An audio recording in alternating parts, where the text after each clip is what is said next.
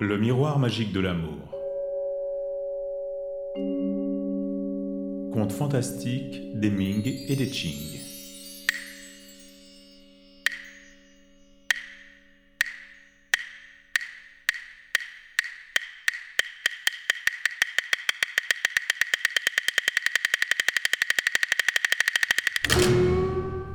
L'île aux fleurs volantes.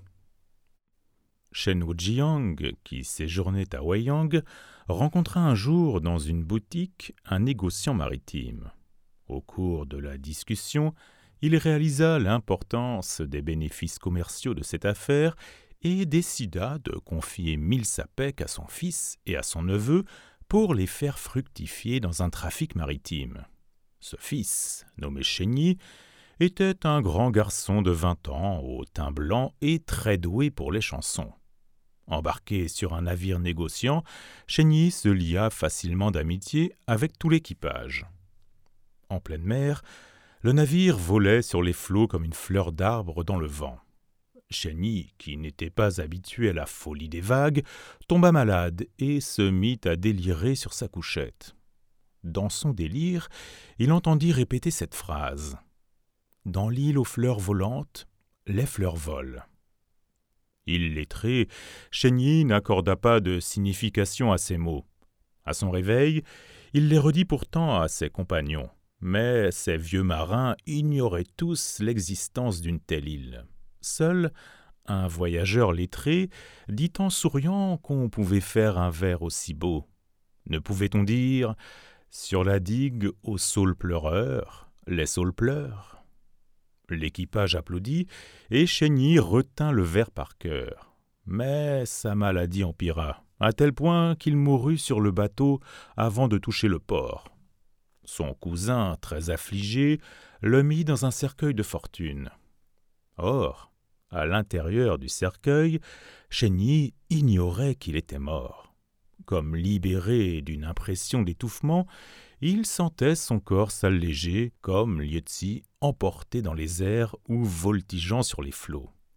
Le vent rugissait, les vagues déferlaient, mais Chény, sur la mer, n'était même pas mouillé.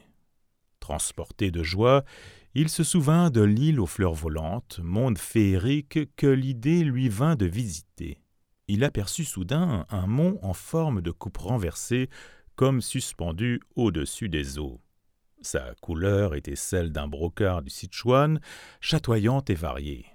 Il dégageait un parfum si fort qu'on le sentait de plusieurs lits à la ronde. Chény se rapprocha avec curiosité de cette île et mit le pied sur terre.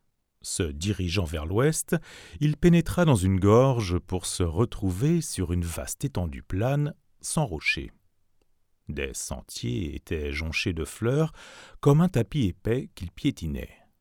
Ces fleurs, molles et glissantes, l'enivraient de leur parfum extrêmement excitant.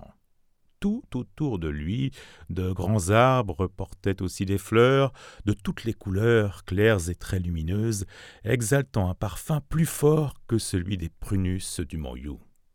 Des fleurs tombaient en pluie, d'autres voltigeaient dans les airs entre les arbres. Mêlés aux fleurs épanouies, des bourgeons s'ouvraient à peine, si bien que ces arbres restaient tout le temps en fleurs. Ravi, Chény continuait d'avancer, découvrant sans cesse de nouvelles fleurs encore plus denses et plus serrées sur le sol et les arbres. Il n'entrevoyait au loin qu'une vaste superposition de montagnes à travers un tel rideau de fleurs qu'on ne pouvait saisir l'ensemble du paysage. Émerveillé, il se reposa sous un arbre et se mit à chanter. Son chant faisait tomber les fleurs encore plus vite, encore plus nombreuses, encore plus bruissantes comme une pluie fine. Une voix gronda soudain. Quel est cet intrus téméraire? C'est ici la demeure des immortels, non pas un paradis où tu puisses te reposer. Chény fouilla le paysage du regard et vit sortir doucement des arbres une belle jeune femme couverte de fleurs comme d'un vêtement de soie. Elle tenait à la main un panier de bambou. Chény se dirigea vers elle pour s'expliquer. La jeune femme lui dit en souriant Tu n'es qu'un vulgaire commerçant qui n'aurait jamais dû venir jusqu'ici. Il doit bien y avoir pourtant une raison à ta présence. En tout cas, voilà longtemps que je n'ai trouvé personne à qui dire un certain vers, qui demande une certaine réponse. Si tu es capable de me la donner, tu pourras rester. Sinon, va-t'en, et qu'on ne te revoie plus jamais. Chény, ébloui par la beauté de la jeune femme et celle du paysage, oublia complètement sa condition d'illettré et se proposa d'apporter la réponse demandée. Alors la jeune femme récita le vers même du rêve de Chény. Dans l'île aux fleurs volantes, les fleurs volent. Et Chény répondit par le vers même du voyageur lettré. Sur la digue aux saules pleureurs, les saules pleurent. La jeune femme le félicita et soupira. C'est un don du ciel auquel je ne peux rester insensible. Rentre avec moi, ma maison se trouve au fond des fleurs. Subjugué, il la suivit. C'était une maison de fleurs. Deux grands arbres, dont les frondaisons s'entrecroisaient, formaient une porte d'entrée. Chény leva la tête, mais ne vit pas de ciel, ni de soleil, car il était sous le feuillage des arbres à fleurs. Demeure magique. Avant de s'asseoir, elle lui dit Tu dois avoir faim, mangeons avant de nous parler. Elle vida les fleurs de son panier dans la marmite pour les cuisiner et lui servir. Comme Chény hésitait, elle lui précisa C'est la nourriture des immortels, elle ne te fera aucun mal. Chény goûta. C'était exquis. Par comparaison, les nourritures humaines ne lui semblaient que goût de poussière. Elle lui donna ensuite un nectar très parfumé qu'il but comme de la crème. Chény se sentit devenir immortel. Ignorant qu'il n'était qu'un fantôme, il s'émerveillait d'être éternel. Après le repas, ils se familiarisèrent, se laissant aller jusqu'à des relations intimes. Dans son émotion, elle avait laissé tomber les fleurs de sa robe. Son corps nu était apparu, tout brillant de blancheur. Ils firent l'amour avec passion, partageant un plaisir extrême. Plus tard, comme elle se doutait qu'il n'était pas un être humain, elle lui demanda Mon chéri, pourquoi n'as-tu seulement que la forme et non pas la substance? Réponds vite. Il réfléchit. Comment suis-je venu ici? En traversant les mers? Il se mit à sangloter, les bras croisés sur la poitrine. Elle le consola. Ne sois pas triste. Un fantôme devenu immortel vaut mieux qu'un homme devenu fantôme. J'ai l'art de t'y faire parvenir. Sortant alors une fiole, elle la renversa sur le corps de Chénier. C'est la liqueur de cent fleurs.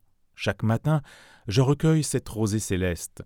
Lustré de cette liqueur, un homme devient immortel. Un fantôme reprend son corps, et si tu bois cette liqueur, tu deviendras tout de suite un immortel et non plus un fantôme. Chény sentit qu'il reprenait des os et des muscles. Il n'était plus dans le néant comme auparavant. Rassuré, il se regarda. Il portait une robe de fleurs comme sa compagne, couple de sarcelles. Toute la journée, Chény et la jeune femme se promenaient en cueillant des fleurs. Le soir, ils s'allongeaient ensemble pour faire les mêmes rêves, et les fleurs de leurs robes tombaient toutes seules. Le matin, se promenant entre les arbres, de nouvelles fleurs tombaient pour leur refaire de nouvelles robes. Il n'y avait pas de saison dans l'île ni de froid, ni de chaud, pas même de distinction précise entre le jour et la nuit. C'était comme vivre dans les îles Penglai.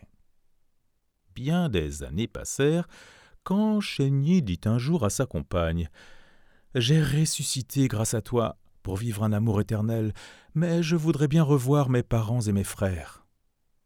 Avec gravité, elle lui répondit. Comment oserais-je t'empêcher d'accomplir ton devoir filial? Mais tu as quitté ton pays en fantôme. Comment y revenir en tant qu'homme? Alors que des arbres poussent déjà sur ta tombe, qui te croira rester vivant? Sur son insistance, la jeune femme céda et lui confectionna un magnifique vêtement de fleurs et de feuilles. Au moment du départ, elle lui offrit un flacon fermé en lui recommandant de le boire quand il aurait faim. Ne mange surtout pas de nourriture terrestre, sinon le souffle vital te manquerait et tu t'anéantirais. L'œuf l'a fini, il te faudra revenir dans l'île sans tarder. Chény promit de revenir d'ici un mois et partit pour son pays natal en volant sur les mers. Quand il arriva à Wayang, son père, Shen Wujiang, était devenu très vieux, et ses frères aussi. Il rentra dans la maison, et les siens, stupéfaits, l'évitèrent comme un fantôme. Seul son père l'embrassa en sanglotant. Malheureux, c'est moi le coupable de ta mort. Maintenant que te voilà revenu, tu vas me haïr. Yi protesta, assurant qu'il était bien vivant. Shen Wujiang rétorqua qu'il était au courant de sa mort sur le bateau et que son cercueil, transporté jusqu'ici, avait été mis dans le cimetière familial. Pourquoi dis-tu des absurdités? Yi raconta en détail son aventure, à l'étonnement de tous. Dans l'assistance, un vieillard appuyé sur une canne, connu pour un fameux bourlingueur, déclara avoir entendu parler de cette île aux fleurs volantes. Il murmura comme dans un songe. En effet, l'île aux fleurs volantes existe dans la mer de l'Est. Peu d'hommes ont pu y pénétrer. Je suis passé par là, et j'ai su que c'était une demeure d'immortels. Aucun chemin n'y conduit. Il me semble voir encore aujourd'hui ce monde féerique. Le doute des gens se dissipa. Chény resta à la maison sans manger ni boire, prenant le plus grand soin de son père. Vers la fin d'un mois, il disparut sans laisser de traces.